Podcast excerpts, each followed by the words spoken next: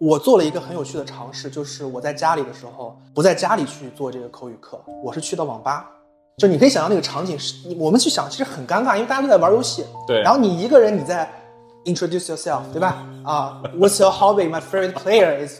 是不是？巴拉巴拉巴拉。然后大家就在看着你，就说这人谁呀，对吧？这不脑残吗？你的内耗，你想的一些东西，其实大家根本没有意识到，你做这个事情之后，这个事情马上就过去了。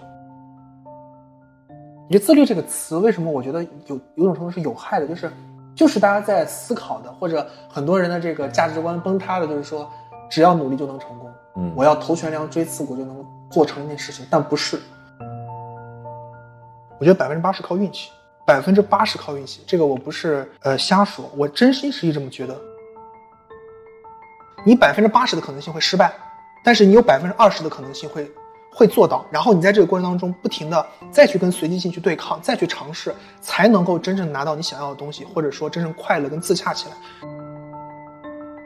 你会知道说，嗯，很多事情你对于你做错的决定，或者说不可被更改的一些呃趋势的影响的时候，你不会那么的心态的波动，或者你会投入到下一次尝试当中。欢迎大家收听《盲人摸象计划》第十九期，也是倒数第八十一期。今天的访谈嘉宾是听友陆哥。陆哥年纪不大，比我还要小四岁，但我觉得叫他陆哥也不亏，因为这一次南京之行确实在他身上学到了很多关于如何直面不确定性和随机性的心得。在经历了休学、创业、散伙、北上合伙失败之后。陆哥在小红书用“文科生没出路”这个账号发布了第一个帖子，在那之后，命运的齿轮开始了转动。坦白说，我不喜欢这个名字，我总觉得“文科生没出路”有一种贩卖焦虑和成功学的嫌疑，所以直到对谈开始的那一刻，我依然做好了这一期素材全部报废的心理准备。当然了，当你听到这里的时候，一定已经意识到真香定律了。在从南京回上海的路上，我在想，在过去将近二十期的节目中间，似乎有一条暗线。如果我们都知道人生的际遇、波动、起伏，绝大部分都来自于那些我们无法控制、无法改变的部分，比如经济周期，比如原生家庭，比如运气等等。那么，我们到底应该如何自处？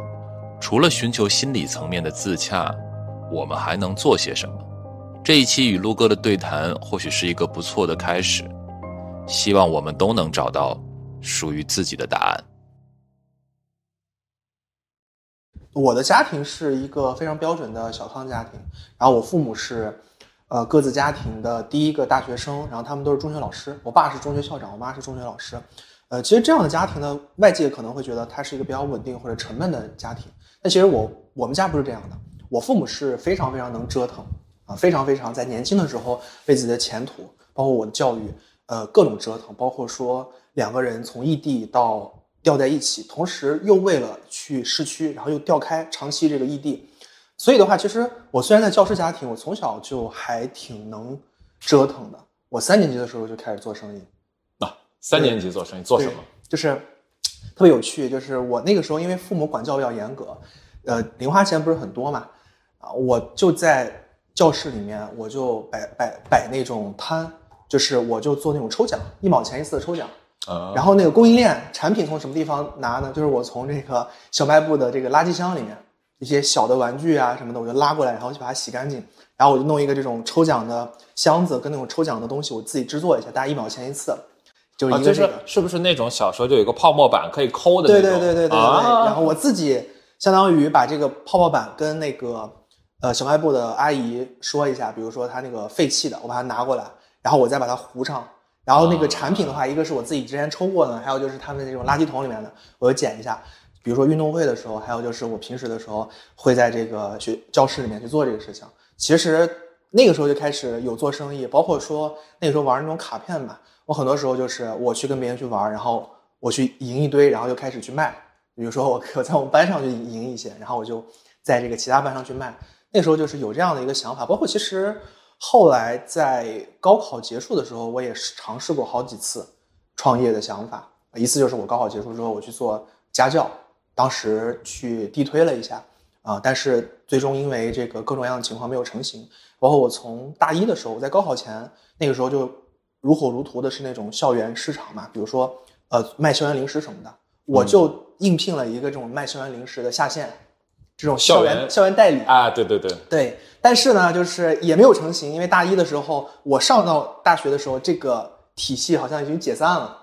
就这样的。你上大学的时候是一四年，一四年啊，我是对对对对对，我是二零红利是被我们这一代人赶上的。对，我是二零一四年，然后我们全省文科的八十名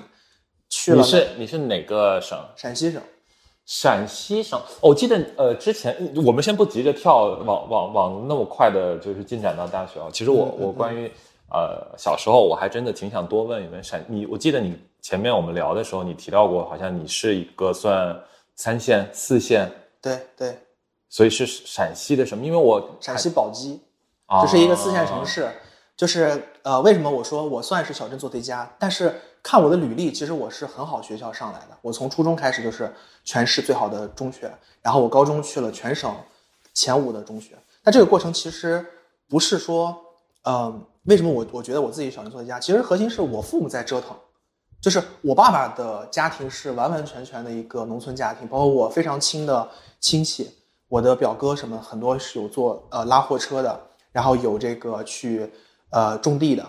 然后呢就他们在折腾的过程当中，那我妈妈其实家庭稍微好一些，但是也是普通家庭，他们在折腾过过程当中，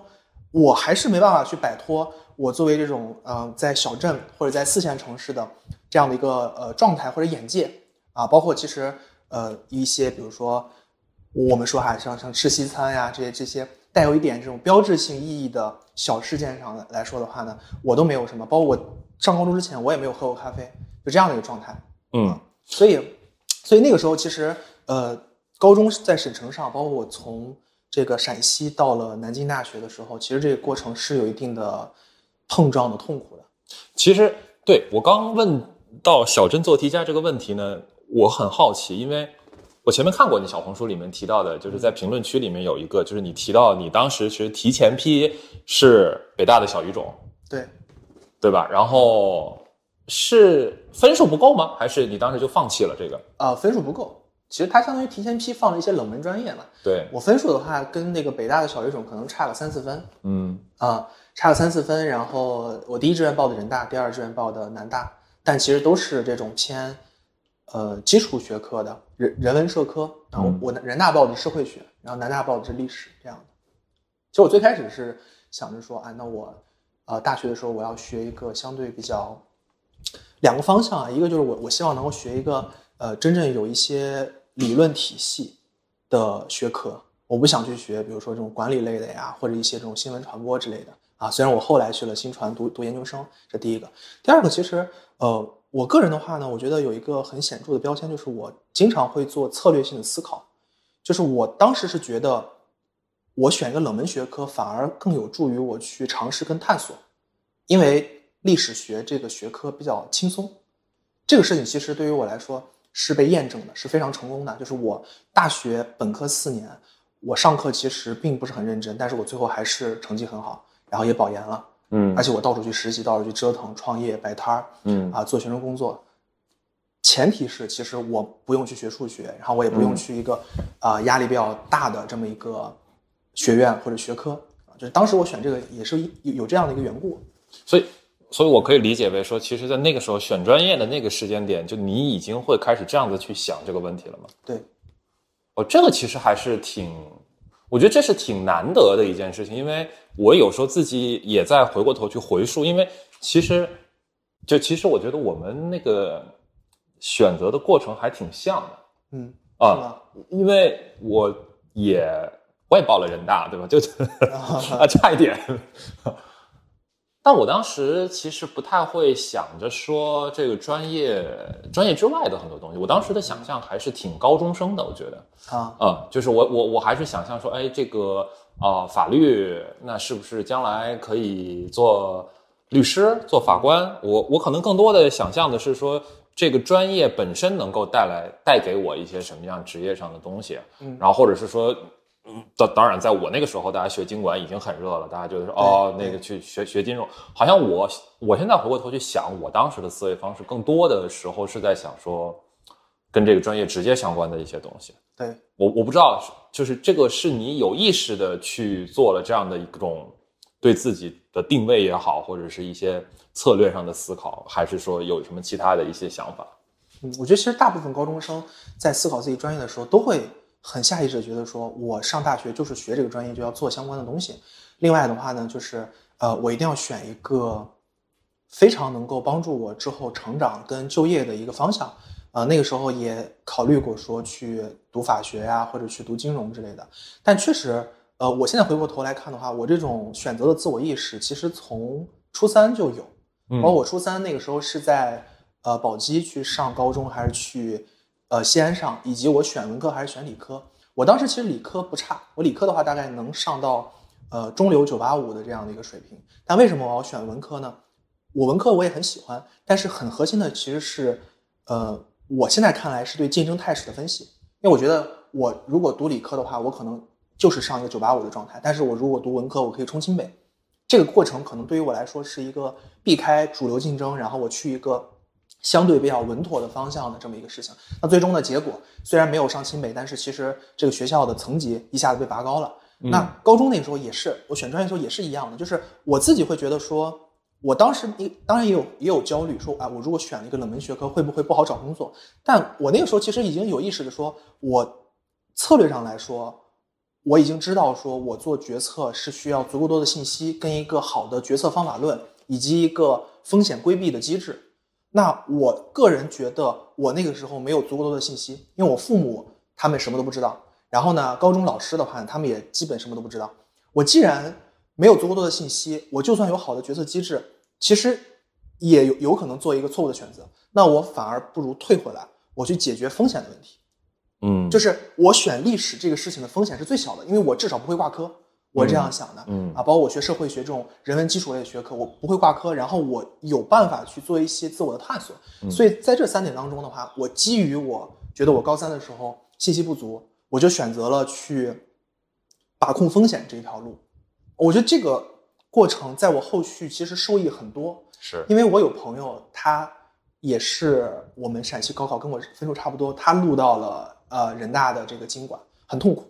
啊，因为这个数学学不动，而且大家都是 商院的那个氛围是一个非常非常卷，是弱肉强食不为过。那么他整体四年就一直在挂科重修、挂科重修当中度过，包括后来的这个工作，呃，其实也不错，毕竟是名校嘛，但是实际上他过得不快乐。我觉得其实我至少来说，我基于历史学这个身份，给了我非常多的呃尝试的可能性，以及我去呃自我探索的一些机会啊。这个这个这个，其实我现在回想起来，那那个时候的一个选择是还蛮正确的。嗯，所以说回来，你刚刚也提到说，可能进入大学之后，还是会有一些这种冲击也好，或者是挣扎也好。对，你觉得会很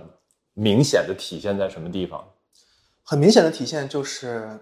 我这么去说，这个我之前直播的时候也聊过。我的高考的英语分数是一百四十三，基本上就扣了七分。那其实我的英语，呃，从小也是上补习班，包括我家长会给我找这种外教啊。当然，就在我们那个小地方，其实就算这些东西也不是很，不是特别的贵啊，就很便宜。外教的话，可能也是一些这个黑人兄弟们哈。但是我的口语啊，我的英语其实都还不错。但很核心的问题。在于说，我这个分数到了南京大学之后，有一次分班考试，我的英语被分到了最差的等级。然后呢，过去之后呢，会发现说，我的朋友们或者说我的这个同学们，他们在第一等级或者第二等级的时候，四个学分的课程，他们能考到九十多。然后我连续两个学期都是七十出头，那其实我的这个学分绩就被拉得很远。这是第一个啊，第二个话就是说，其实他们对于英语的这种使用可能更加的怎么说呢？就是工具化一些。然后我们我我的话就是完全是应试的，嗯，所以可能尤其是我当时的室友，他是从外国语学校上来的，他没有走保送到北外这条路，他选择了这个南京大学，那可能这种差距的这种落差会非常非常的严重啊，尤其英语这一下其实对我冲击非常大。啊，毕竟我考这么高的分数，对吧？来了之后直接给你塞到最差的等级。我觉得，我觉得好像所有从北方考到南方学校的人，对对，都会真有这种感觉。对，有这种体验，因为呃，我感觉是，哪怕说我当时在的那个学校是以这种素质教育著称的一个高中，而且我们有很多的活动啊，包括说，嗯，也算是非常好的高中，但是在一些具体的实践上，还是会有一定的差距。大家的氛围还是说我首先要保证这个应试，对对对，所以英语整体上来说是一个哑哑巴哑巴英语，而且很要命的是，我们当时的高考是不考听力的。哦，是陕西省一七年高考不考听力，是我就算得了一百四十三分，我过来之后，那听力直接把我打趴下了嗯啊！所以那个时候的冲击非常大。一方面是英语这一个小点，另外的话就是说所谓的综合素质，包括说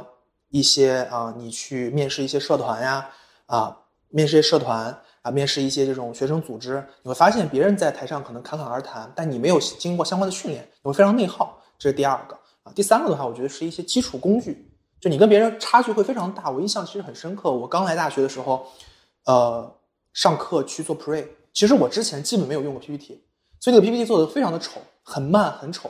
然后呢，我的朋友哎有那种无意间的嘲笑，其实我心里面会非常难受。就在他们看来，可能非常基本的东西，我其实是搞定了啊。就就当时的冲击还是挺挺严重，有有大概有一个月两个月的时间，我去杜绝任何的社交，有这样的一个阶段。嗯所以对你来说，你当时是怎么走出来的这个过程呢？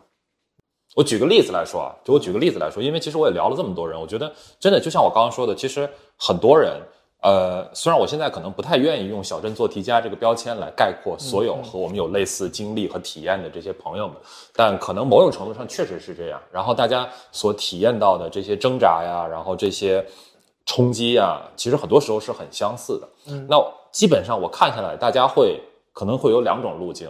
大体上，我不知道是不是能够概括你的当时的做法。一种呢是说，那我就要迎难而上，嗯，对吧？咱们小镇做题家，谁怕谁？这不就学嘛，对吧？对学习是我最不怕的事，就学。那这可能是一种呃做法。那可能还有一种做法是说，那我就绕开。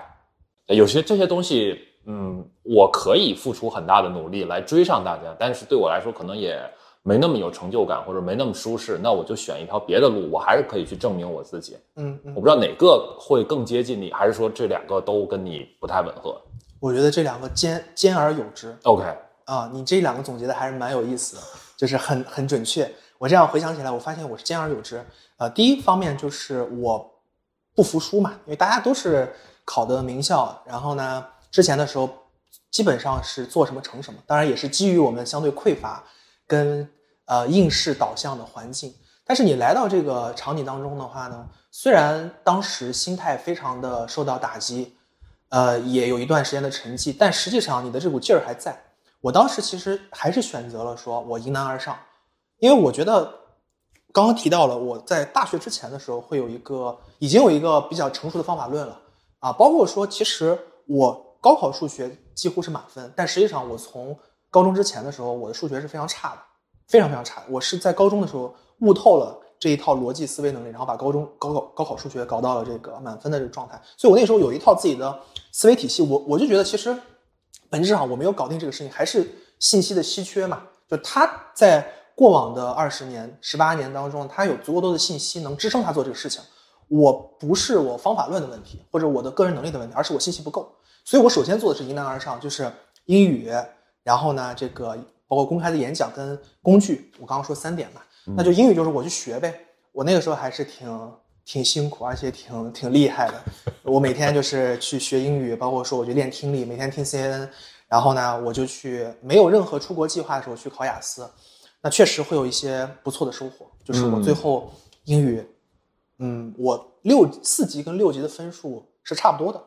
OK，啊那就是四级确实进步还是很明显，进步很明显，因为四级其实是很好考，就是当时四级的时候印印象很深刻，我考了五百四十多分，嗯，然后我的朋友们基本都六百八、六百七是是这样的是，然后到六级的时候，基本没有人能够上六百，对。除非说特别厉害的，基本说哎考个呃六百左右就不错了。我那个时候六级考了五百八嗯。啊，然后呢，其实我六级比四级还要更高一点，就是我英语最后变好了，包括我后来去广告公司以及外企去实习，我的英语水平其实也没有拖后腿，所以英语这个事情相当于我是解决了，把它解决掉了。那这个工具维度那也是一样，就是我迎难而上嘛，PPT 什么 Excel 不会做，包括一些设计不会做，我就去学。我现在回想起来，我觉得我大一的时候，可能那段时间是人生锐气最锋芒，嗯，然后最有冲劲的一段时间，就会我就感觉好像我在打破一个束缚。我 PPT 确实掌握的非常的快哈，我从第二个学期开始，我第一个学期被同学嘲笑，第二学期开始我就可以用 PPT 去接单了。哦，甚至说，甚至说后来我大三去异地去上海实习的时候，我一天的实习工资是六十块钱，但是我没有问父母要钱，就是因为我那个时候通过 PPT 设计跟公众号排版，那个时候公众号排版还是一个高端技术，是是啊是是是，公众号排版这两个我我我稳定能够月入两千块钱，嗯，就是其实很快，就是我就去找渠道嘛，找信息、找渠道、找找课程去学加练，然后呢，我去先给别人免费去做，整体去增长啊。第三个就是刚刚说到的一些基本的素养或者这种呃勇敢的品质，以及你在公开场合当中去讨论、去表演的这样一个能力，我也这个也挺有趣，就是我通过训练，通过尝试，确实把这个事情搞定了。因为我本质上是一个非常内向跟内耗的人，啊、我是怎么去做的呢？就是我为了去锻炼自己不内耗或者不勇敢，我真的去做了一些啊，现在听上去很像上个时代什么疯狂英语啊，甚至传销那种事情，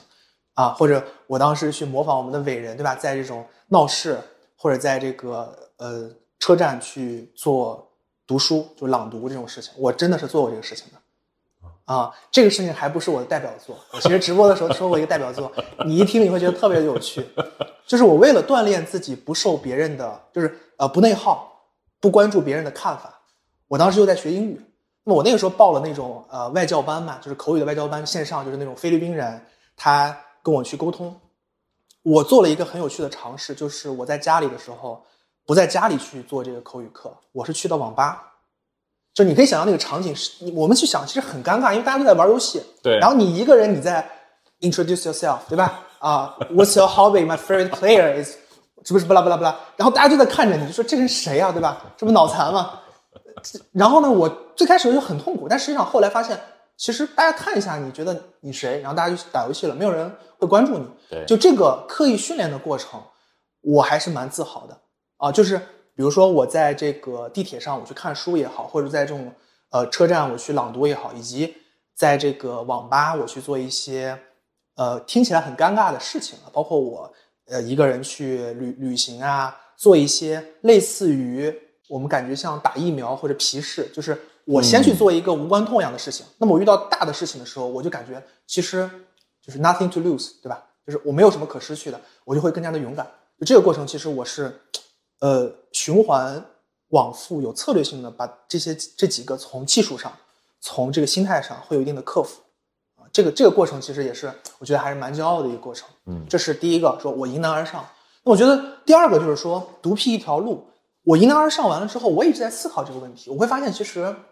你作为一个小城市来的人，呃，很多事情的局限是没办法避免的是，啊、尤其是去卷一些大大公司、大厂，尤其是金融行业。因为我那个时候也去了金融行业去实习，我会发现，其实啊、呃你个人的这种呃信息的来源，包括说你决策的能力，还是会受到你原生家庭的影响，以及就是说大家都去卷那个方向的时候呢，你的学校也不是最顶尖的，不是清北，同时你家里又不是呃这相关行业的，也不能给你提供什么帮助。那我那个时候就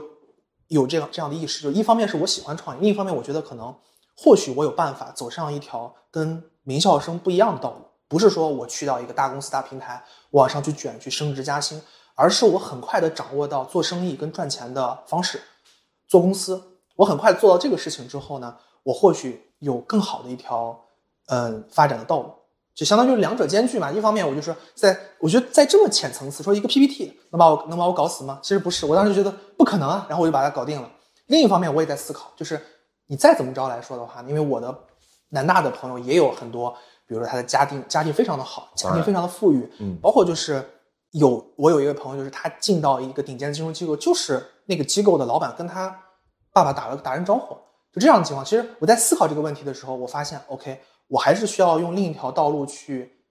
拓宽一下我人生的可能性。所以我也在一直在思考，就是说我跟别人之间竞争的一个状态，以及我是不是需要用另一条道路去完成我想要完成的事情。嗯我其实挺好奇，因为呃，听得出来你应该是本科阶段做了很多份实习，对，对，大概做过哪些呢？呃，我大概是我想一下哈，我其实从大二下开始实习，我第一份在广告公司，嗯啊，是一家不是外企啊，是一家这个国内的广告公司，但是也是非常头部的。他做过一个很优质的案例，然后我去他们那个组。然后第二份的话在外企的公关部，然后后来我去了互联网公司做运营实习。后来的话，我去了一家这个呃风险投资 FA 做实习，嗯啊，就相当于做了四个行业不同的实习。然后我大四实习结束之后，回到了学校，然后那个时候开始有一段这个创业，就开启了我休学创业的这样一个历程。哎，对，要素很多啊。我我其实有很多问题想问你啊。嗯，第一个，其实我很想问的问题是，嗯，其实到现在为止啊，就是我们的听呃听听友里面会有很多都是在校的大学生的同学们嘛。嗯嗯其实大家会很纠结一个点，我觉得一直到今天为止，其实，在大学里面，呃，老师们还是会告诉学生们，你们不要急着出去实习嗯嗯啊。可能越是头部一点的学校，越是会这样。嗯嗯会觉得说，哎，你好好的在学校里面，你把这些课修好，你把这些知识掌握好，你还怕将来出去找不到工作吗？其实到今天为止，哪怕是就业形势这么糟糕的情况下，还是会有人这样讲。明白。那实际上，对于呃，特别是比方说二年级、三年级，可能三年级大家普遍的都开始出去实习，到二年级的时候，有很多同学是想出去实习，但是他又有点怕，就是说，他又觉得这个跟对一个好学生的预期不太符。嗯嗯，我不知道你当时去实习有过这样子的一些挣扎吗？我没有嗯啊、因为我觉得我大一的时候其实写过一篇文章，呃，然后那篇里面我提到了一个观点，或者我大一的时候想明白一个问题，就是在于说，大学跟高中的一个区别就在于稳定预期的事情，就是你在高中的时候呢，你会有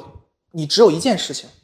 或者说你有源源不断的这个成就感，就是你只有一件事情，就是你最终最终高考，高考要考一个好的学校，所以的话呢，你就去分解它，你要做题，你要去完成这次月考，完成这次期中考试，只要说你这次成绩有上涨，你就会有一个稳定的成就感，你就知道你应该做什么。因为我最后最终我们都是为为了高考去考大学，但是其实我大一的时候想明白这个问题，就在于说，呃，大学的时候其实是非常独特的一个时期，它有成年人的权利，就你十八岁了，你到处去玩儿去干什么都可以，只要你不违反这个法律，对吧？啊，你想出去旅游也可以，你想出去打工也可以，没有人会管你。但是呢，你其实没有成年人的义务。那这个过程其实反而可能并不像我们说的那样，就是说它是一个象牙塔，让你在里面快乐的过四年。反而可能它是试错成本最低的这四年，因为你有成年人的权利，又没有成年人的义务，你不需要去养家，不需要去赚钱。这个时候，其实对于我来说，我的判断是，我就要把所有我能干到的事情全部干一遍。我从大一的时候，我开始，呃，折腾、瞎搞、创业、摆摊儿、发传单，然后呢，实习。我对实习这个事情，并不是我觉得并不是对于我过去好学生的一个判例，而是我进入到下一个阶段，我该做这个事情的这样的一个正确的选择。同时，我控制好风险就好好了，对吧？你你不能说你去实习，然后你要挂科，那没没有没有这个必要。我不仅去实习，而且我的这个成绩还不错，就这样的一个过程。嗯嗯嗯就我觉得很多人可能呃会纠结这个事情，还是延续过去嘛，就觉得说我一定要把绩点提高，我一定要把成绩做好，我一定要成为一个别人眼中的好学生。然后呢，我去做一些尝试，就是背离好学生好学生的这一条轨迹。但其实并不是这个样子，可能你上了大学之后，成年人的评价标准就很多元了。然后呢，这个四年的时间，它反而不是需需要你在象牙塔的，反而是你要更加的试错。那么你试错之后，比如大四之后，你是去工作，还是去体制内，还是走学术道路？反而是在你大学之后，比如说你二十二岁之后，你如果走学术道路，那你就完全杜绝所有的可能性，或者说你至少要扑到百分之八十的事情上，在学术研究，在什么样的事情上，这是你想明白这个道理之后。那如果说你没有想明白，你从高中那么一个很匮乏的信信息很匮乏的一个环境，到了一个相对自由的环境，你还是保持把自己限制住，那可能你的选择的这个决策的质量也不会很好。嗯这是我当时的一个想法。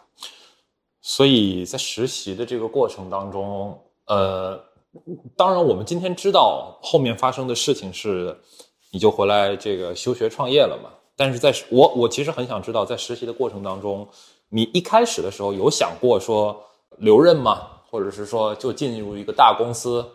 还是说更多的时候就只是抱着一个来体验的想法？最开始当然是想去大公司嗯啊，因为创业这个事情一定是先有项目，再有创业的这个事情出现，对吧？就你可能有创业的意愿跟想法，那么你，比如像我现在这个阶段，就是我会发现有太多可以赚钱的事情了，你就可以不同的方向你去尝尝试或者去赚钱。但实际上你年轻的时候，你没有那么多信息或者没有那么多的商业认知的时候，你可能会说，哎，我愿意去创业，我想试一，但是我不知道该做什么。那所以你最开始的时候，作为一个有很多选择空间的一个名校生来说，你肯定是想说，哎，我是不是应该在这个大公司里面做一段时间啊？然后呢，再看有没有一些什么样的机会。所以我一开始去实习的时候，我肯定是抱着说我要入一个行业，然后我要去大的公司去工作的啊。只不过是在实习的过程当中呢，我为什么换这么多行业？就是我去了一个行业，我对这个行业的认可度就会有下降啊。就是我第一份在广告。嗯我觉得在广告行业的话，之前一四呃一六年的时候，广告行业还没有现在这么衰落，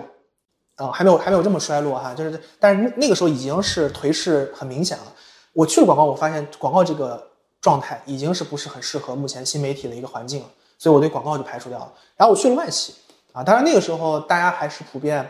呃找工作比较容易，然后弥漫着双创的氛围。我对外企的感觉是大家很轻松，嗯可能并不是很适合，因为我感觉现在现在讲起来好像有点，呃，这个好玩儿哈，就是轻松还不好，但我就感觉好像大家下班时间都很早，然后呢，每天就是六七点下班。我那个时候觉得好像嗯不是很奋斗，啊没有这种奋斗者的，没有这种奋斗感感觉。现在想想，其实可能并不是这样，可能是外企的一个好处，所以外企我就排除掉了。然后我去了互联网，互联网我也不是特别的感兴趣。后来我去了呃一家融资机构去实习，我倒还蛮喜欢那段实习的。嗯啊，因为会接触各种各样的行业跟各种各样的创始人，包括其实你你需要短时间内学习很多。我虽然是学历史的，我记得我那时候去做过呃新材料相关的，还有医疗相关的这个内容、啊。那这个过程就是我实习结束之后，我很大的一个为什么我保研了，以及我啊后来创业很大一个情情况也是我没有我没有选择到一个我觉得我很认可的一个方向。比如说我直接工作的话，我可能要做跟营销相关的、跟 marketing 相关的工作，但是我其实从广告到外企，再到互联网，我对 marketing 这个事情其实不是特别的感兴趣。我没想好的情况下，那我就没有进行找工作的这样的一个打算。刚好我也保研了，这样。所以你最开始的时候一定还是、还是觉得说，哎，我要去个大公司。嗯嗯嗯，所以你是先保研的，然后再开始做这个自媒体创业的。对，OK，就是我一八年毕业嘛，一八年本科毕业，一七、年的时候就是有保研机会，我就保研了。我的成绩不算很好吧，就是擦边保研，所以我的呃再往上的一些学校，就是清北复人这四个文科的比较头部的学校呢，呃我没有什么机会，那么我就报了南大的新传跟浙大的新传这两个，两个都拿到 offer 了，我就换一个环境，我就去了浙大。然后我保完研之后去了那家呃金融行业的机构去实习，然后我回来做毕业论文的时候，有一个这么一个项目找到我，啊，然后想拉我入伙，我就我们就开始一起做，开始了这个这段创业，这样。嗯，所以当时是做什么猎头？对招聘服务嗯。啊，就是相当于就是说你用新媒体的方式去获得候选人，我们比较多的客户还是，嗯呃候选人还是校校园的，就可能还是最开始的时候是九八五二幺幺的这些学学生，学生的话呢，企业招他们，他们需要渠道，需要转化率这个过程。那我们去用新媒体的方式去运营他们，然后包括说去获客。当当时线上我们做公众号、做社群，线下的话我们做这种学生组织、学生社团，然后呢做招聘服务。那么后后续慢慢的我们也会做一些这种呃在职的，就是三到五年的，甚至五年之上的一些猎头服务这样的啊。我我我其实还挺难想象的，因为对于一个大四的学生来去做猎头猎头这件事儿，大家对于猎头肯定还是会有一些刻板印象吧。看过很多行业，有很多行业经验，然后啊、呃有很多很多的人脉啊、对，在不管是在行业里面的，还是对于候选人之间的，那个时候对于一个大四的，其实就是一个还没有出过校园的学生来说，对对你觉得会有很大的挑战吗？呃，这个不会，因为其实我觉得猎头可能我没有表述的特别清楚。嗯就是猎头的话，它分为很多，比如说那种高端猎头，他做一单吃两年这种的，对吧？比如说我挖了一个呃总裁、副总裁的，我一次性我能拿几十万的这种这种的猎头。那另一种就是比较低端的，甚至说校园的嗯这样的，就低端的那叫那叫 RPO 嘛，就是我直接去招聘外包，我们做的肯定是脏活累活。最开始的时候，我们相当于就是企业要去校园里面招人，啊，尤其是一些九八五的名校生，啊，比如说一个很典型的例子，就是企业有需求，他要把他们的总裁跟所有九八五的主席、副主席拉到一个群里面，他来亲这个总裁来亲自给他们上课，就这么一个事情，我们可能一单肯定就就能够上万这样的啊甚至可能就是你我要做这个事情，我肯定要包一个大大合同，就是几万块钱大合同这样的，就类似，首先是肯定是基于我们现有的资源，就是我们肯定是校园这个部分先去做，然后慢慢的这批人成长起来，以及我们有更多的经验之后，我们就卡在了这个三到五年嗯这样的。嗯。其实到最后最后的时候，我包括我离开的时候，也没有做到说我们去做一个总监以上的，嗯。因为总监以上已经是完全的一个红海，竞争非常的激烈是。啊，而且也说实话也不怎么赚钱，因为它很重啊，它要跟很长的时间，而且还不一定能够交付得掉。对啊。对。我们那个时候其实是从招聘服务转向了一个呃偏雇主品牌，嗯整体整体就相当于把它做得更轻了啊，然后我们增长也会很快。就是一八年的时候，为什么我一九年选择从浙大休学？就是我一八年的时候，我们大家都在呃兼职去做的时候，我们做了一百万的营业额，一百万。然后我们到了一九年的时候，我休学，我们大家都都这个全职去做的时候，做了三百万。然后后来就基本就翻倍，到了二一年的时候做到一千万这样的。啊然后我二二年的时候就离开了。你现在回过头去看，你觉得这个增长，或者说，嗯，当然里面一定有很多就是努个人努力啊，然后整个团队，然后大家一起 work together 这些因素，当然一定会有，但也一定会有某一些时代的红利或者说风口在嘛。对，你现在回过头去看那一段创业经历，你会觉得是踩中了哪个风口呢？我觉得踩中了两个风口。嗯第一个风口是最后一波的公众号微信生态的红利，也就是私域红利。就是我们其实在一七年开始做私域的时候，没有私域这个概念，或者之前大家都在拉群，呃，也有类似的这个动作，但是私域这个概念，比如说我们去做这个精细化的运营，去打标签，你是什么学校，你意向什么城市，你的大体的一个情况是如何的，去精精细化去做，同时规律化的把大家加到我们的个人微信上去，再基于个人微信做一些变现的可能性，比如说我去做一些帮企业去招人也好，包括去呃入校进校这些动作，就是那个时候做私域非常的好做，呃就是我在我说是平台规则上，嗯。那个时候就是我记得我们帮一个企业去呃建一个社群，我完全没有这个学校的任何资源，但是我就敢接，为什么呢？因为很简单，我们做这个事情就是我进了，我想办法进到他这个学校的某一个群，然后我开始用软件把这些人全部加一遍，跑一遍。跑的过程当中，我告诉他说：“你有群可以拉我进去。”然后我就开始循环往复，通过机器把这个群拉起来。在现在这样的一个情况下，二零二三年，如果你用任何的机器操作，你的微信号分分钟被封。但那个时候其实政策非常的宽松啊，嗯但是那个时候其实也有一个问题在于说你没有前人经验，就是我们现在看来非常非常稀松平常的，比如说加个人，不就是他来领资料，然后加我吗？就加到我微信上，微信上来的时候是不是很简单，就是要哎把他拉进群呀，或者说你要给他做一个分类，打个标签，是吧？然后定向的去呃有价值的去发朋友圈，而不是像微商那样的这东西，现在很多人在教。但其实一七年的时候，我们思考了很久，我们在一起想说，好，我们基于说大家把我们加到微信上，精细化运营去做一个商业模式的时候，我们其实讨论了特别久，如何把大家加到微信上。我尝试用手动一个人一个人去加，而且是用我个人的这个人设，虽然他是个是个助手号，但其实是我个人的人设，而且我我个人的话呢，学校也不错嘛，那我就说，哎，我是浙大的某某某，但是发现没有任何人通过，我当时就想不通到到底为什么，怎么样能够加加到别人，就是这个过程其实也是挺辛苦的，但是确实是我们搞清楚这个事情的时候，有三到两到三年的红利期，微信是不太管控的，就是你去疯狂的加人或者疯狂的引流，以及你的朋友圈的一些动作，不像现在会这么的严格啊，嗯。折叠呀，包括封号啊，没有那么严格啊，那个时候真的还是有一波红利，这是第一个。第二个的话呢，我觉得是，嗯，我觉得可能整体上来说，我们国家的经济在二一年会有一个分水岭，我感觉有这么感觉哈，就是呃，二一年之前的时候还是最后一波企业它在招人，它在比较快速的增长。或者对未来预期还是不错的，包括二一年，其实那个时间段大家的整体的情绪还是比较高涨的。从一七年到二一年这段时间，我们可以称之为一个增长的尾声。如果增长非常迅猛的时段，反而对人才的需求没有那么的多。你只要是人，你就来，对吧？比如说移动互联网初期的时候，就是你来了我就要，因为我业务在疯狂的增长。但是如果说在一个增长的尾期的时候呢？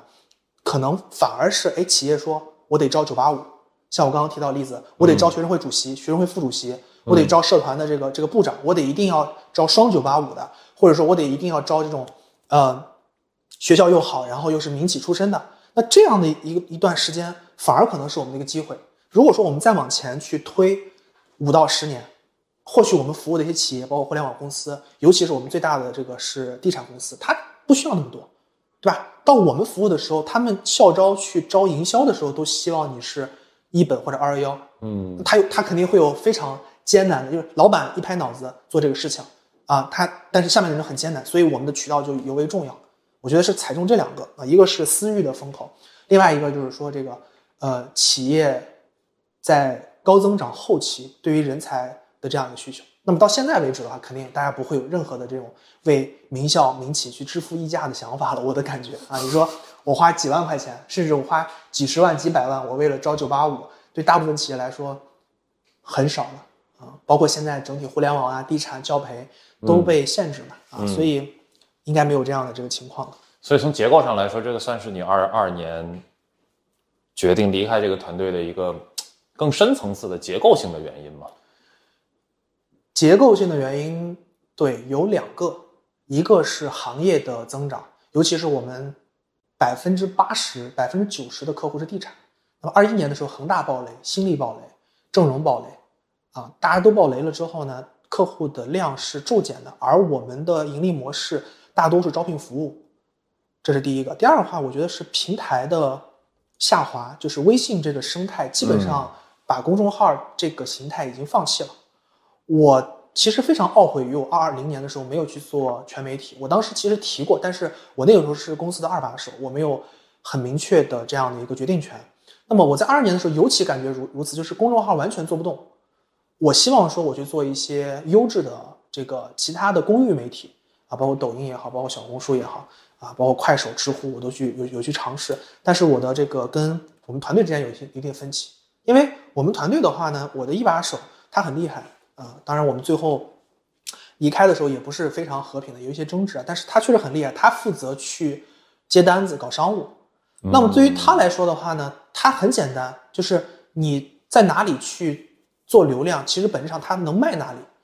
因为他能卖到的就是公众号，包括空中宣讲会，包括一些这种呃上层决策者他能看到的一些渠道。你让决策者说。你还你还投一下 B 站或者投一下小红书？他什么是小红书，对吧？六十多岁的这个这个副总裁、总裁、副总裁，五十多岁副总裁、副总，他根本根本不知道。所以这这块其实我们会有一定一定的认知的差异，就是他是商务导向，然后我是媒体导向或者流量导向，会有个差异。这我觉得这是两个结构化的问题，一个是行业的问题，一个是平台承载的问题啊。所以这样其他的一些，包括说我要毕业呀，然后中间呃双方团队之间有一些分歧，这都是还有很多啊。但我觉得可能根本上就像。你说的，就是行业在萎缩啊，或者说我们如此高增长的这么一个红利的来源其实没有，嗯啊，那我觉得就离开呗，离开我再想一想。而且我是我们三个合伙人里面最年轻的，那我觉得我刚好要毕业，我借这个时间点要看看我还要再做什么，有没有一些其他机会，嗯，就离开了。所以就是二二年，所以你是二二年毕业硕士？对我相当于硕士读了四年嘛，我本来两年，然后休了两年。硕士相当于一八年到二二年，读了四年了。嗯嗯，所以二二年硕士毕业之后，迷茫过吗？迷茫，那时候特别迷茫，因为就是有很多的机会向你招手，就有大厂的 offer，也有一些中小公司的 offer 啊。但是呢，很大一个情况，因为二二年的时候，当时疫情风控会比较的严重，我跑动就比较艰难。是因为你要去面试。或者说你要去跟，尤其是这种中小公司的老板，他说，哎，你来我我这边做合伙人或者总监，你一定要跟他见面的。我当时为了去见一个这个老板，我其实等了很久，就是我跟他这个两个月前说说定了，然后我就等这个疫情，然后我等了两个月才见到面，所以那个时候就是极度的痛苦，就是感觉哎，是不是自己不应该离开，或者说呢，是不是我现在的这个选择到底选什么才是一个更更正确的？所以会有迷茫，肯定会有迷茫。我其实挺好奇的，因为从你毕业到真正最近这一次创业，这个这个账号起来，其实中间也有大半年的时间，对吧？对对对。这大半年是怎么样的一个状态？就是在无尽的等待。对对，呃，我相当于就是说，我二二年的三月份从之前的公司离开，就离开了。离开了之后呢，那个时候在毕业之前，主要是搞论文。而且现在这个论文非常非常的严格，对，那个时候基本每天睡不着觉，就是尤其我老师就跟我说，你现在你之前休学创业，你这个论文一定要写的特别好，才有机会说万无一失嘛。因为现在这个整体的盲审呀、审查特别严格，所以那个时候基本四月份、五月份的时候，每天睡不着觉，就害怕出现一些问题。结果结果是好的，我的这个论文也是评价也是两个优秀，一个良好嘛。嗯，那很不错啊。对，然后我我毕业了之后，我就开始在。找各种各样的机会，各种各样的方向，在迷茫痛苦当中呢，也跟很多人、很多行业的老板见面，包括像这种啊资本投资行业的见面啊。那个时候我还想着说，哎，我创业了，我之前也在呃风险投资实习过，我是不是有可能去这一行？哎，但实际上来说，这一行已经完全在二二年的时候是完全被打击的，或者说没有什么热钱，所以这个就排除了。包括我后来去。大消费行业，我去认识一些老板，比如说这种呃新兴的新消费公司，或者餐饮，或者一些这种折扣超市的这种老板，也是他们拿了一些融资啊。我去面他们这种总裁助理，就我去面他们的时候，要么就是朋友推荐，要不然的话我就直接这个去想办法加到他的微信，我就直接自我推荐。但是那个也被我排除掉了，因为我其实就相当于我没有想好。我后来的话就是在呃新媒体的这个范围去找一找这种合伙人机会。当然，中间穿插着有一些之前的服务的客户大厂，他说：“哎，要不要来做我们的校招生啊？”但是我这个方向其实没有特别的想过，因为我觉得我去大公司可能并不是特别适合我。然后后来最终在见了各种各样的老板之后，去了一家抖音公司做合伙人。啊，啊，就是这个过程也非常的曲折。我七月份跟他见面，中间就是不停的疫情。我就想去他公司去看一下，他公司在北京。嗯，那个时候的北京是一个严格，是啊，对健康健康宝嘛，有弹窗，比其他的这个城市还要更加的严格。我去了趟北京，跟他见完之后，确定了要去。后来我入职又整整等了一个半月，是我相当于是去了那边之后，然后我自费在酒店隔离了七天，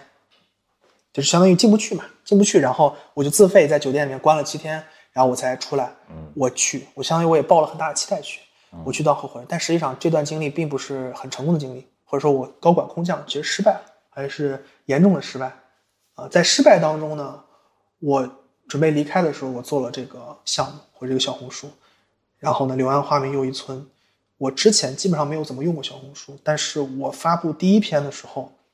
当时发出来之后有个三十个赞，我当时给我的父母看了一眼，说，哎，我发了之后觉得数据还不错。就第二天早上一看就变天了，就涨了一千个粉丝，然后结果后来就是每一天大概涨两三千，大概七天的时间就到一万，然后后面就疯狂的增长，疯狂的增长，那个粉丝量那个数据发一篇爆一篇，发一篇爆一篇，啊，就这么一个状态。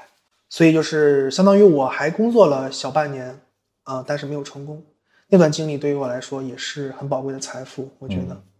呃，所以我觉得，在我们进到最近的这一次创业经历之前，我想先简单的回溯一下。你其实你讲了这么多经历嘛，相相对于同龄人而言，你的经历肯定是特别特别丰富的。我其实很想问的是说。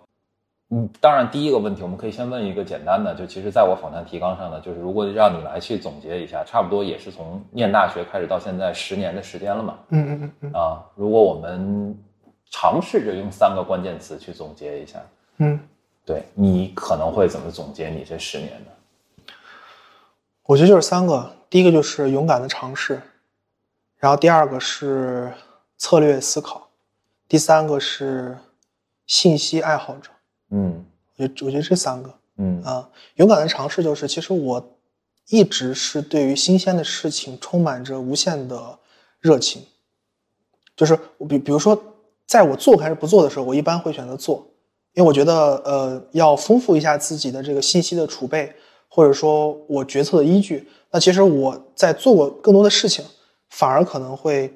呃帮助我去做更好的决策。这是我对于自己为什么我要把勇敢这个事情放到最前面，就是我其实还真的是因为从大学的时候冷门学科，然后我不停的去折腾去思考，这个过程其实并不是从一开始就非常笃定的。包括我一上大学的时候，我也在发愁，我学这个专业到底能干嘛？而且我在实习之前的时候，我也不是特别的清楚，我究竟能不能胜任职场的环境，或者有一个好的出路。所以这个过程是我不断的去尝试，很勇敢的去，嗯，迈出这个舒适圈的脚步去完成的。这个我觉得是很重要哈。然后第二个，我觉得策略性思考就是我一直在想，我究竟应该怎么办？我觉得我每一次的选择都不是稀里糊涂的，这个我能够确定。就我每一次都在思考，说我究竟应该怎么做，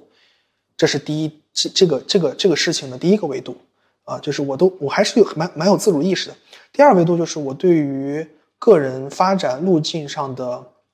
呃竞争规避的这样的意识还是比较强，就是我总是会想说，我跟别人之间的差距或者跟别人之间竞争优势在哪里，或者说我的几次创业，很多时候都是我会切一个垂类，我在这个垂类当中是绝对的前几。这个过程其实也是我策略思考的缘故，包括我如果我们去回馈，呃，反反反思反思反想，我从高三那一次，呃，自己试图去做家教的时候，其实我没有做这种学科的家教，我因为我觉得学科的家教就是我们同样的学校，大家很多人都做这个，我当时就是做了一个所谓家庭教育，现在很火的一个家庭教育赛道，就是我教家长如何培养出像我这样的小孩儿，哦，我我我选这样的赛道，只不过这个赛道当时太超前了。对有点超前，同时那个时候又没有线上渠道，我线下去发传单的时候，其实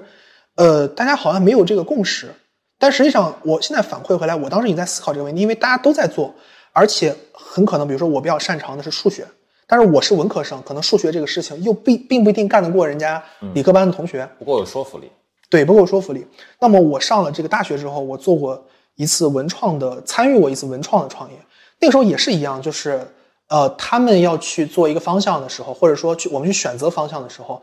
我会先去分析说啊，可能校园文创这个已经有官方的这个部分，他们在做一个相对来说比较呃怎么说呢，就是正统的一个方向，就是比较正统、比较以审美为导向的。那么，如果我我去做的话，我会比较建议大家去做那种，哎，就是校园文化呀，或者带一些梗的这个部分。其实也是在策略思考说，我规避竞争。包括我后来，其实我这段创业，我为什么加入，我为什么做，我就因为它就是这个事情没人没有人做，但是这这个事情其他行业有人做，但是在这个垂直领域没做。包括我现在做的这个事情，就是文科生没出路，就是我不管怎么着，这个赛道再小或者相对来说变现没有。呃，像一些大热的赛道那么好，但是我在这个领域当中，我就是绝对的头部，因为只有我一个人在做这个事情，那我就觉得说这个事情我会很快的占占领一个头部的品类。这个策略思考的第二个维度就是说，哎，我一直在想说我怎么规避跟别人的竞争，或者说我能够站到一个站位上，能够比较方便的去推推进我的这个发展的路径，这是策略维度哈。第三个就是信息爱好者，这个其实跟勇敢尝试很像，就是我为什么愿意勇敢尝试，就是我觉得。我还蛮喜欢信息涌来的感觉。我大一的时候，那个时候就有意识的去加一些学长学姐的微信。那个时候其实想一四年的时候，微信还是一件不算很热门的工具，而且大家都加了自己的这个同学。我是去外面，啊，比如参加一个会议也好，或者说我去听一个分享，我会上去加学长的微信。嗯啊，而且草蛇灰线哈，就是我在做很多关键决策的时候。他们都有帮过我，包括那个时候他们还是创业者或者基层，但是等到我做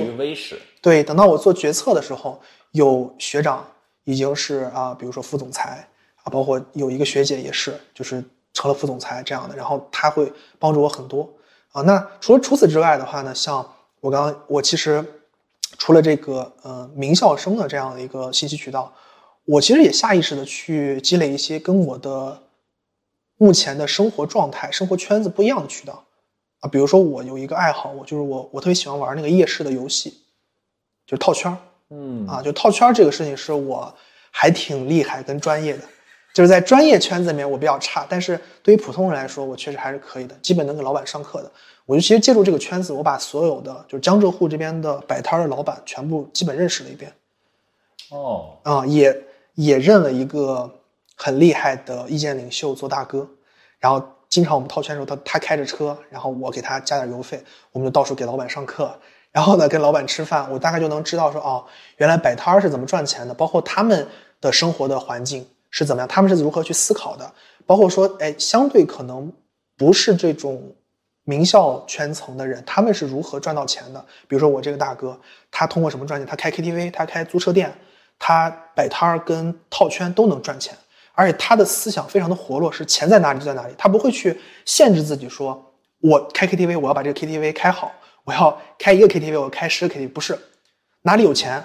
我就在哪里，就这样的状态。包括他们的思维的方式很简单，他不会想很多，他就是我没钱了我去搞钱，有钱了我去消费，然后循环往复。有机会我们就合作，没机会大家拜拜，就非常简单。这个过程其实对我来说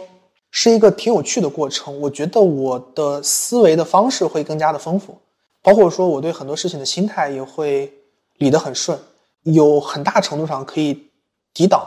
比如说我原生家庭呀，或者说我自己从小到大的这种内耗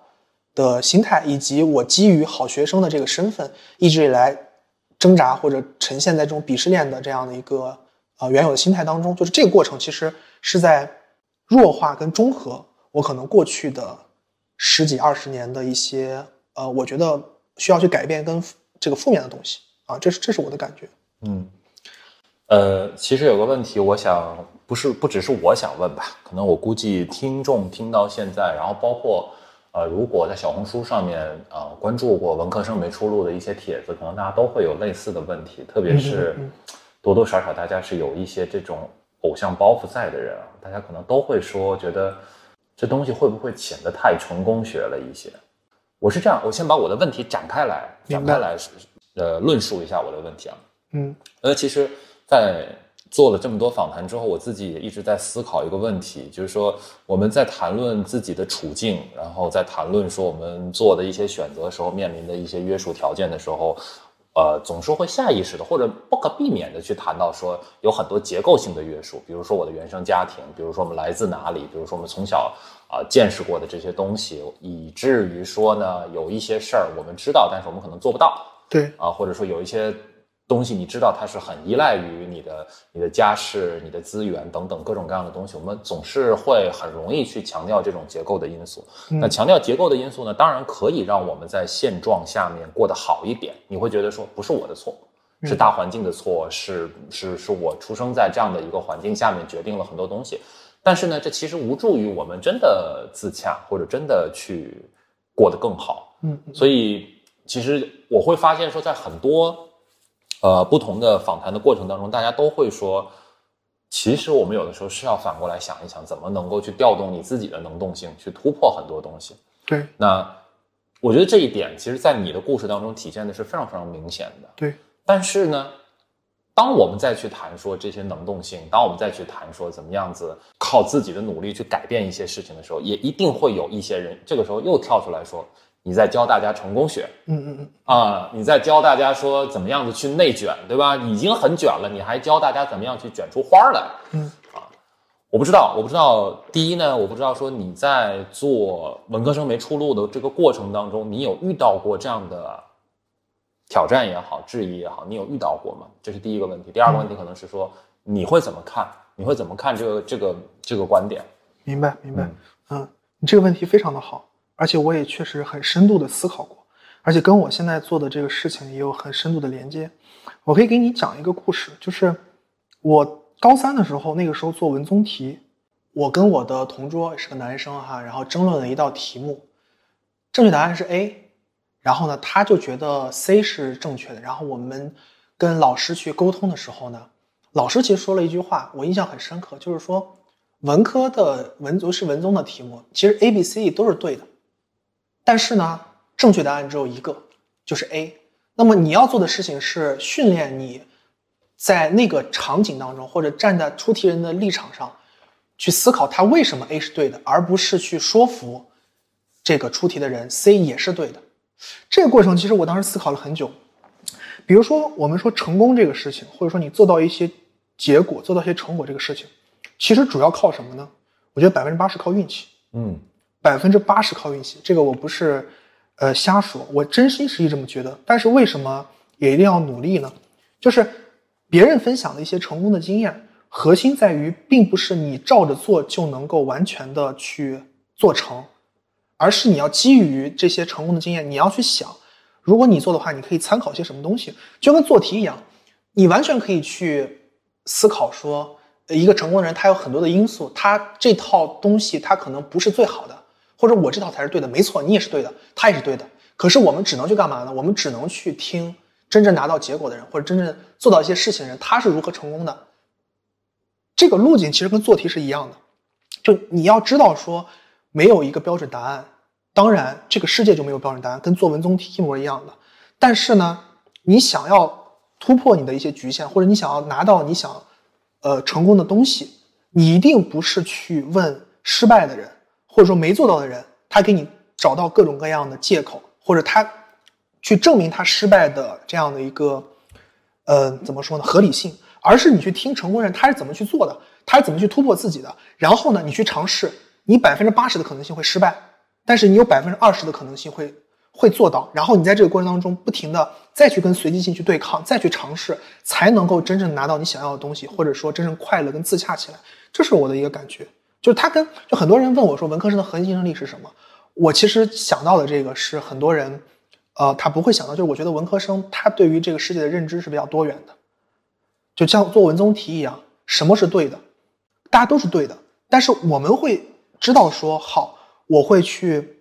根据最终的一个结果，然后我去找到这样一个路径，我去尝试，然后在这种随机跟动态的过程当中呢，去可能找到一个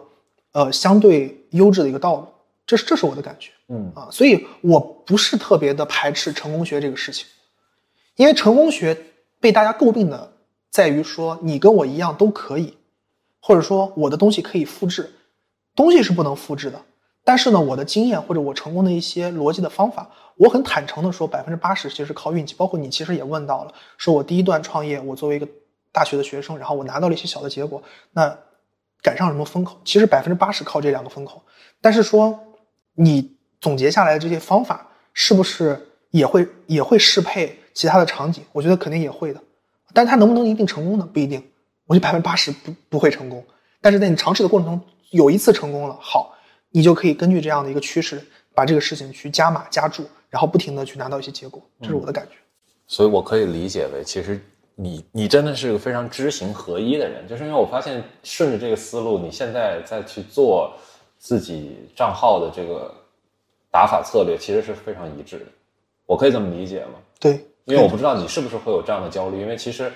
呃，顺着刚才那个百分之八十的随机性，我我首先我非常认同这件事情，嗯然后同时我是觉得说，其实它不是个静态的，它可能还在不断的动态的过程当中，对对对对吧？尤其我们都面临着这个一个巨大的平台在那里，它可以给你流量，也可以不给你流量，对对然后你也你你其实并没有那么那么清楚到底是因为什么，可能会有一些参考，但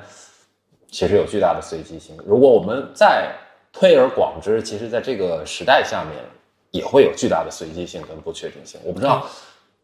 你会有担心过这件事情吗？就是眼下实际上你拿到了一些还不错的结果，嗯嗯嗯，但是它可能有一天突然就不灵了。嗯，我会担心啊。就是比如说我们在做一个事情或者在努力的过程当中，其实首先你要接纳随机性，就是你要知道说努力是成功的必备的因素，但是跟成功其实关系不大。这个过程你首先要接纳，但是同时呢，为什么我们还要努力，或者我为为什么我不停要保持思考？就是在巨大的不确定性当中，你去能够有那么一点点的确定性，其实已经很成功了。就这样的一个过程。所以你说我会不会呃焦虑跟痛苦？我觉得肯定会，就是因为面临着太多的选择跟随机性。我也希望说啊、我能够抓住一次机会，或者我做选择能够做成功，这个焦虑肯定是有的。只不过就是说，当你想明白了人生在世都靠运气的时候，你会知道说，嗯，很多事情你对于你做错的决定，或者说不可被更改的一些呃趋势的影响的时候，你不会那么的心态的波动，或者你会投入到下一次尝试当中。这可能是我一个很核心的方法论，这是我的感觉。那你说焦虑，当然，我当然希望说，哎，我发一篇爆一篇，然后持续做什么成什么。但是发现其实不是这个样子。嗯，但是我能够接纳这个事情。嗯，这个我觉得还是挺重要的。所以刚刚你也谈到呃很多的选择嘛，嗯嗯嗯。那我我其实很好奇，因为因为刚刚其实我们谈到很多的选择，你在做很多选择的时候，你其实都选了一条不那么主流的，或者说啊文艺一点说，这叫少有人走的路。对。啊，你现在回过头去看，我们以一个后见之明的眼眼光去看待你做过的这么多选择里面，你自己觉得有有没有哪一个选择，其实对你今天来看影响其实是很大的，但你当时未必完全意识到的。我觉得是，就是我这种勇敢尝试的这样的一个意识跟能力，我第一次去试验它是在我高中的时候。就我从初中到高中是从这个小城市到省会，呃，会有很多的冲击，因为我的家庭属于小康嘛，然后父母管教也比较严格，大家都是没有接触过，包括我之前说过，这个上高中前没有喝过咖啡，也没有吃过西餐。我其实印象很深的一点就是，有一次去聚餐的时候，大家去吃西餐，然后有一位同学不会用刀叉，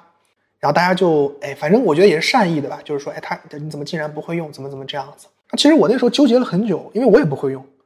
我不会用，我是加入到他们一起说这个事情呢，还是告诉大家我也不会用？然后我很坦诚的去，呃，要一个筷子也好，或者我说，哎，你来教教我。我其实思考了很久，嗯，呀，我选择了后者。我直面了自己的情绪，然后我去尝试了这个事情。他们在哎嬉笑的时候，我相信其实那位同学并不一定会觉得开心，因为我跟他感同身受嘛。然后我就开始说，哎，我其实我也没吃过，这个到底怎么搞？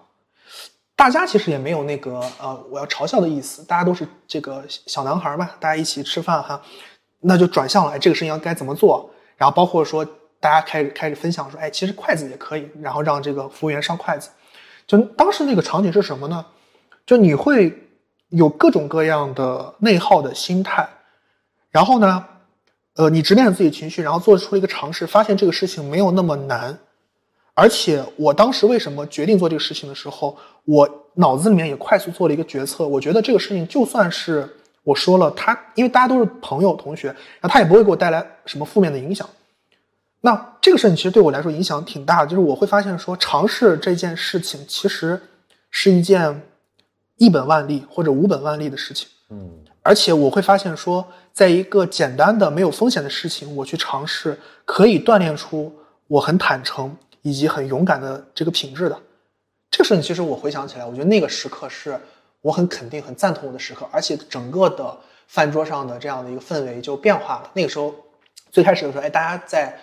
呃无意识的可能伤害了那位同学，但是我这么一转，大家就开始讨论，现在其实他们第一次吃西餐的时候怎么样用筷子呀，然后这个刀叉应该怎么用这个过程，然后我同时也发现说，其实你的内耗，你想的一些东西，其实大家根本没有意识到。你做这个事情之后，这个事情马上就过去了，然后我就会锻炼说，哦，比如说我从高中到大学的这段时间的时候，这种痛苦、这种难受或者这种冲击内耗，我应该怎么去处理它？我应该在一些简单的事情上，没有风险的事情，我去尝试，然后我再在一些重要的事情上，我有了经验之后，刻意练习之后，我去做这个事情。我回想起那个场景，其实很小，但是可能会对我一个比较大的影响，就是我。我可能会处理我的内耗，或者说处理我的一些这种波动情绪的时候呢，会有一个办法方法论，啊，就这样的。嗯，你觉得这种探索的勇气，算是你最喜欢的自己身上的品质吗？算是。嗯嗯，就是我不我不给自己设限，自由这种感觉是这样的。嗯，而且我也特别喜欢这种自由的人，就他在冲破自己想。呃，冲破自己的一些限制，在做一些事情的时候，我非常喜欢这样的人，而且我觉得我也是这样的人。包括我现在其实做这个公司，啊，有一些线上的实习生也好，就是他们想问题、做事情的时候，一上来就说：“哎，我是普本行不行？我是大专行不行的？”我觉得这种人我不是特别的喜欢。我当然也知道说，哎，可能对于我来说，我上的是名校，然后我的家庭也很不错，然后呢，我其实是享受了很多的这个社会给我的红利。但其实我还是更喜欢说，哎，如果他就算是普本，然后他也很认真的说，我觉得我可以，我觉得我可以做你的实习生，或者我可以，我可以去尝试一下这个方向，或者你能不能告诉我，或者说我愿意买你的这个呃咨询，然后我我我来试一试，我会比较喜欢这种这种人。嗯，你提到普本的这个问题，其实也是我接下来非常想问你的一个问题，因为呃。实际上，在中国整个高等教育的体系里面，有一半是专科生，对，然后也有数量巨大的，啊，我们所谓的普本吧。那其实真的能够有这样的幸运去享受到九八五二幺幺这种高等教育资源的，其实是极其少数。对，但是大家在话语的声量上面是完全不对等的。对，对吧？那其实大量的我们说。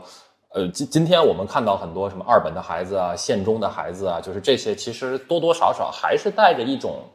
在审视，然后再把他们当成一个客体再去看待。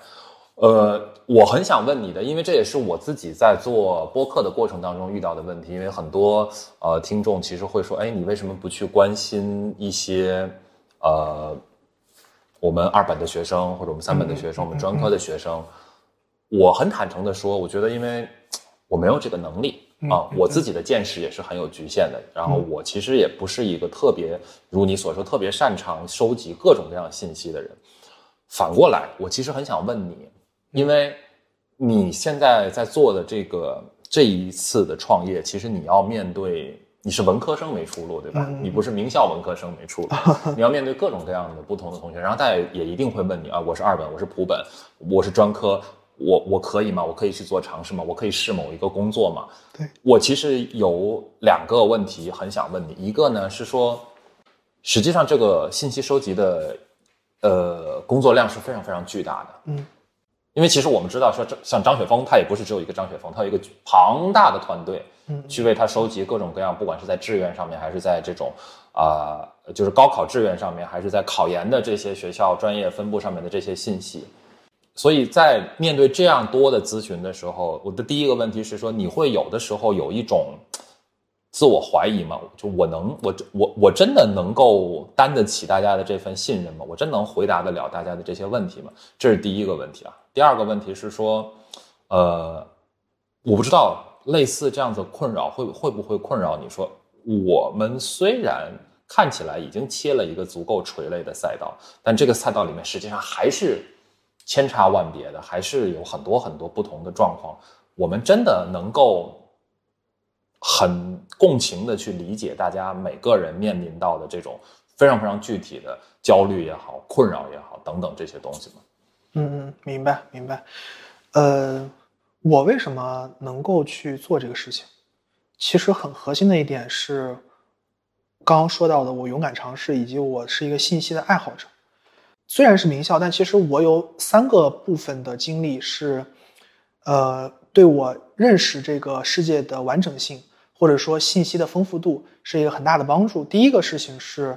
我之前的时候创业，第一段创业的时候，其实那个时候公司也很小，就是十来个人。那么我们去招的实习生也好，呃，普通员工也好，都是普本的同学，三本、二本甚至专科的都有。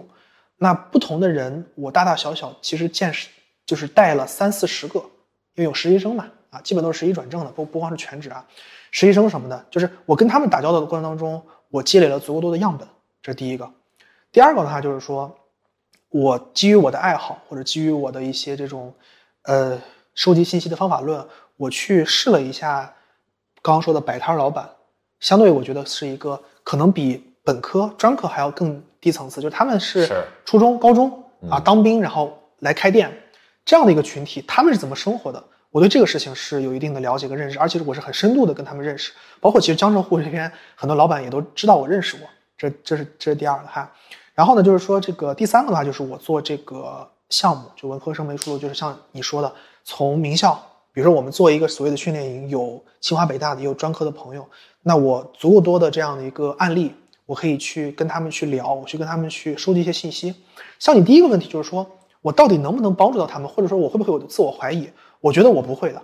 因为很核心点就是说我怎么能够帮助一个人，或者说我怎么能够指导一个人，核心在于说我看过像你同样类型的人，他们是如何做到他们想做的事情，如何成功的，对吧？那你别说你是个专科或者本科了，那我认的那个大哥比我就大一岁，但是他一年大概能赚八九十万，他是高中高中学历，一年赚八九十万，他我也看过，对吧？那专科的同学呢？我也见过专科的同学，然后去做新媒体，做得非常的好，认知比我高很多的，包括普本的同学，比如说我带的实习生，有九八五，有我当时从南大找来的学弟学妹，也有这种普本的，我觉得不是正相关的，并不是说九八五的同学，当然有可能最优秀九八五他不会来我这儿，确实我感觉，比如说真正说，哎，南大的学弟学妹是不是真的比二本三本的要强？没有，真的会有这样的这个二本的同学，就是。他最后离职，包括他现在，我也一直在维系他。我说，哎，你要不要跟我一起来干，或者怎么样？我能够看到说这些样本，他们同时些样本，我接触过这些人，我看过他，呃，要不然就是说我跟他有深度的链接，要不然我带过他，要不然是我的这个同行业的朋友，那我就可以给他至少给给一些信心。很多人问我说，我二本我是不是之后没前途？我说不是，我之前带过的一个人是怎么怎么样，他是怎么怎么做的，一步一步怎么做。我专科是不是没有？不是的，专科比如谁谁谁。是哪一个博主？他现在在讲商业 IP，我很喜欢他，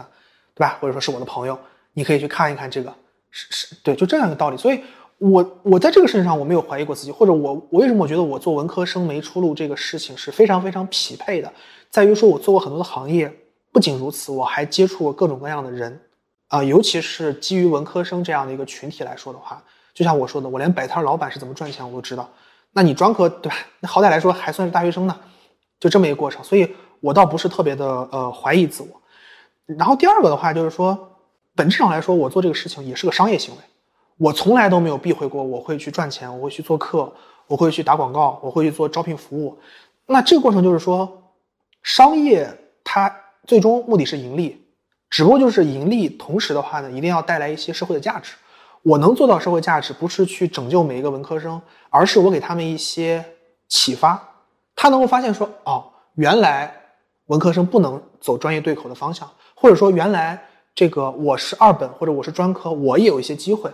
我可以怎么去尝试？或者说他们加了我的微信之后，比如说我最近在给一些企业招人，有一些冷门的国企啊，有一些这种小而美的 MCN，他通过这个方式，他可以进到他想去的这个方向。那这个过程其实就够了，或者他看到我的朋友圈的一些内容，他有一些启发就可以了。我不可能说，哎，每一个人我都能给他。去找到一个好的方向，因为我觉得文科生的求职困境、就业困境是结构性的。嗯，它是在于说我们高等教育扩张的过程当中，因为文科是最好扩张的。对啊，找几个教授，这个系就建起来了。这事情我肯定也是解决不了，我只能去启发大家，然后在这个过程创造社会价值的过程当中，我能赚到钱，这个事情就足够了，对于我来说，对吧？嗯，其实我还觉得挺神奇的，因为我觉得神奇的点在于说，我觉得你现在这个状态特别好。就完全没有那种啊，我们叫他文科生的，或者知识分子的，或者是一些带着一些偶像包袱的这种内耗的状态，就完全没有。就是这个状态是，这是一个循序渐进。你觉得对你来说这是个循序渐进的状态，还是说你一上来就是这样？我觉得是个循序渐进的状态。嗯嗯，我其实我觉得我本质上来说是有知识分子的那个内耗、痛苦和这种道德观念的，这是肯定是有的。包括说，我最开始的时候是考虑做学术的，有考虑过做学术，包括现在我有保持去阅读一些学术书籍的习惯，虽然现在脑子已经完全跟不上了，就这个过程是有，而且有内耗。我觉得就是刚刚说到的，我是勇敢尝试的这个过程，其实像打疫苗的做皮试一样，就它是循环往复的。我发现了好这个事情我能做成，那么下一次我在尝试的时候，我就会更加勇敢。我越勇敢，越。有更多的相当于参考的案例，我就会更加的勇勇敢。那这个过程肯定是循循序渐进，但是其实我承认的或者我认可的，我依然是一个内向跟内耗的人，或者说我会去纠结。只不过就是说我在纠结的过程当中，我能找到一个出口。这个这个是我我感觉是这样的，而不是说我一上来就是这个样子，我是很轻松或者说我很自洽，不是的。其实我一直在呃内耗，包括说我的性格也是一个很内向，我不喜欢跟任何人打交道，或者说。我是经常一个人出去旅游，跟一个人去吃饭的这么一个状态啊。它是循序渐进，就是我可能去尝试打一个皮试，打一个疫苗，哎，发现没问题，然后呢，我再去做一个重要的事情，发现没问题，然后我就更加自信，我就做下一个事情。但贯穿始终的，确实它是没办法去改变的一些事情，就是我的性格，或者说我基于啊、呃我的教育环境，我的文科生的身份，会有一些知识分子的内耗，肯定也会有。嗯，对，问这个问题其实跟我接下来的一个问题是也是有关系的。呃，那访谈提纲上面其实也有嘛，就是是我很期待你会去，我就很期待你回答的一个问题，嗯，就是你觉得最被高估的美德是什么？就这个美德可能是就是大众意义上大家觉得非常值得倡导的，但是其实可能从你自己的经历上来看，或者说从你过去这些年有过的这样的种种的一些啊、经验也好，去回溯去看的时候，你会觉得其实这种美德反而有的时候是有害的。我觉得是自律吧。怎么说？我觉得就是两个维度，第一个是，如果这个事情是需要你去自我约束的，或者说去坚持的话呢，可能因为你没想明白，或者说你的信息不够，就是坚持，我觉得可能不是一件很惨烈的事情，就是说，哎，我一定要坚持，我一定要做做成什么，就是你一定要想明白你究竟要做什么，这是第一个哈，这第一个第一个维度。第二维度就我觉得，呃，可能有一些这种情绪需要去释放，或者说像我刚刚说，你要接纳这个随机性。比如说你的状态就是不好，那我们反过来看，其实你的状态不好或者心态不好，其实核心就是一个刚刚我第一点说，就你没想明白。那这种情绪其实是一个自然的结果，而不是你通过自我把控就能把它搞定的。所以其实回溯到说我的成长历程当中的时候，你会发现我是一个看起来很卷，或者说很努力的一个人，这个没错。但是我觉得我很多拿到一些成果或者做成一些事情，是基于我想明白了，而而不是说我一定要证明给谁看呀，或者说我要约束自己这这些的，不是啊。包括我去学英语也好，或者说我去呃学工具也好，我当时是想清楚我为什么要这样做，然后呢，我我就去做了，这是我的一个感觉啊。包括其实后来我减过一次肥，我减过五十斤哦，啊，就是我之前是非常瘦的，大学的时候，然后我创业我爆爆爆肥了七十斤，成了一个非常壮硕的这个大胖子。在一九年的时候开始胖，就是胖胖成这个样子。然后一九年、二零年这两年的时间一直在坚，在坚持，在自律，在想办法。但是我其实没有想明白为什么我要这个做这个事情。然后呢，我一直在失败，而且我会把自己搞得非常痛苦，一一团乱麻。但是我二一年成功了，二一年成功减了五十斤，为什么呢？就是因为我想明白了我为什么要减。一个是健康的问题，然后包括就是它有很多的这个这个点啊因素，健康的问题，包括说我自己人生发展阶段的问题，我可能想要尝试做一些个人 IP。那如果说你你很胖，你肯定没有那个勇气去公开展示，包括有很多就是我想明白这个问题，然后我把它减下来了，减下来之后这个事情就搞定了，我就会越发发现说，自律这个事情是你没想明白的时候给自己的一些枷锁，或者说会影响你情绪的释放。这这这个是这个是我我我感觉到的，我感觉到也是我现在做任何事情，为什么我说勇敢尝试，然后其次还有策略性思考，就我策略性思考，就我一直在想我为什么要做这个事情，我到底有没有想明白？没想明白，好，今天耗就是把它耗费掉，或者说把它浪费掉就浪费掉了，这也没关系，接纳这个随机性吧，这是我的感觉。嗯，但是现在又胖回来了，胖回来一点，啊，胖回来了二十斤吧。我觉得在很多点上面，我们是有很多相似的地方的，就是会去不断的自己折腾自己，然后就会想很多东西，就不断的去想为什么，想明白说那个的最终想要到达的那个彼岸到底在哪里。对，所以其实我我我会很想知道说你会不会有一个更长期的规划或者说期待，比如说对于自己啊三十五岁或者四十岁，你会有什么期待吗？不管是在事业上、家庭上方方面面吧，或者是说。如我们说的更宏大叙事一点，对吧？愿景，我不知道对你来说，你会去想这些问题吗？因为这些问题其实也挺内耗的。嗯嗯嗯，以前会，现在不会。嗯啊，以前我会想很多，因为我的家庭是很确定性的家庭，就我父母是大学同学，然后他们关系也很好，然后我上的学校又很好。同时的话呢，我在呃相对比较年轻的时间段做出了一点点成果。我其实也会畅想说，哦，我有一个很好的家庭，然后我的事业也很成功，我影响到很多的人，嗯，但具体其实我现在就觉得说，尤其是经历了三年的疫情之后，发现这种随机性越来越严重，嗯结构性的机会没有了，而且这种混乱越来越，呃，混乱的程度越来越大。那可能我更多的是，我先锻炼自己接纳这种随机性，就我我没有想的特，我我是。强制让自己不要想的那么那么远，就先把现在这事情做好，先赚第一分钱，然后先做好各种各样的合作，呃，整体上来说把我这个项目推进好，这是我的一个目前的一个想法。尤其经历疫情之后，嗯 尤其二二年那一年对我的影响还是蛮大的。我觉得变化其实二二年，就二二年的那个疫情的反复，然后我到处躲避这个红马，包括说，我其实思考过很多的决策，最终去的那家公司完全的不适合我。那可能这个过程，我就觉得我或许在思考这个事情上来说的话呢，嗯，出现了一些问题，或者说我比较远的去做规划，这个事情可能并不是一定是正确的。我可能会专注于说，哎，我当下的这个思考，只要我很认真去思考了就可以了。同时的话呢，我一定要接纳这种随机性，这是我的一个改变。我觉得啊，嗯就是你做一个你自己想明白、喜欢的事情，这是第一个。第二就是接纳随机性。我觉得自律这个词为什么我觉得有有种程度是有害的，就是就是大家在思考的，或者很多人的这个价值观崩塌的，就是说只要努力就能成功，嗯我要头悬梁锥刺股就能做成一件事情，但不是。我虽然是一路好学生上来，但是我对随机性这个事情是想的特别的透彻，百分之八十靠运气。商业实际上是这样，人生也是差不多是这个样子，啊，这是这是这是我的感觉。所以你说自律就是，哎，我我想说我来控制这个事情，可能控制不了，这这是我的一个感觉啊，这可能是这样。是，我觉得很多真的是最近的几个被访者，好像大家多多少少都提到了类似的意思，就是有的时候我承认，呃，当下也好，或者是过去，或者是未来，嗯，我自己能够决定的部分，相比于随机性其实很小很小。承认这件事情，最终指向的未必是一个很悲观的，对，未必是一个很悲观的对现状的看法，反而可能是更乐观的。